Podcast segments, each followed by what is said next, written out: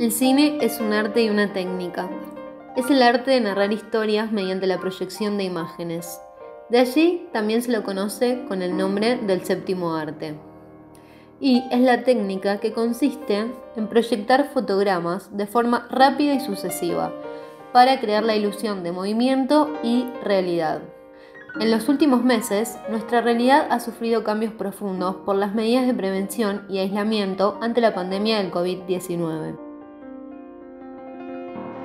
Cultura audiovisual. Hoy vamos a hablar de Tóxico, la película que anticipó la pandemia.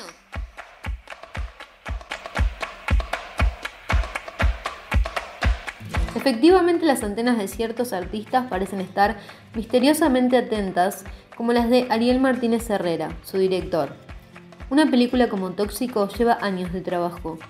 Sin embargo, al momento de su estreno, es la coyuntura más inmediata la que surge de ella. Barbijos, pandemia, estados alterados y poco sueño, la coincidencia obliga, una vez más, a desoír que ésta exista, antes bien se trata de elaboraciones intensas, asumidas desde el acto de creación fascinante que puede ser una película.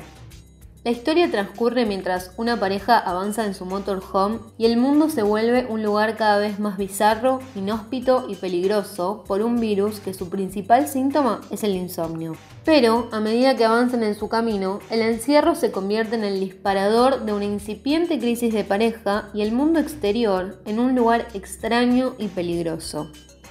Es inquietante como uno se identifica con los personajes desde pequeñas frases que nos hemos encontrado diciendo hasta grandes cosas como estar en la calle y que todos usen barbijo. Filmar con barbijo pudo generar importantes problemas con el sonido, pero finalmente no resultaron mayores inconvenientes y sumaron al colorido que tiene todo el rodaje, muy parecido a nuestra visual cotidiana.